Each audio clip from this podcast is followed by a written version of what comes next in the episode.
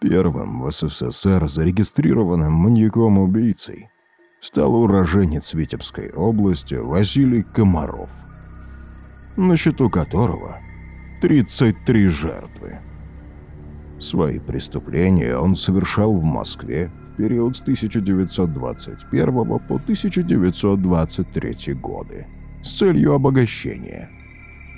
Сначала Комаров убивал один.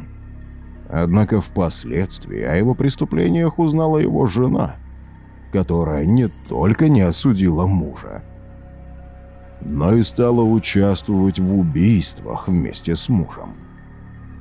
После обнаружения очередной жертвы милиционеры вышли на серийного убийцу и взяли его под стражу.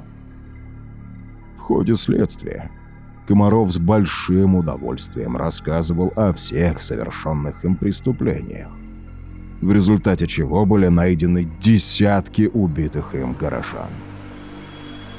В содеянном обвиняемый не раскаивался и утверждал, что готов убивать десятками. Несмотря на это, он был признан вменяемым.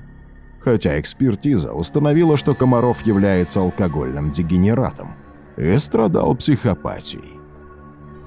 В 1923 году маньяк и его жена были расстреляны.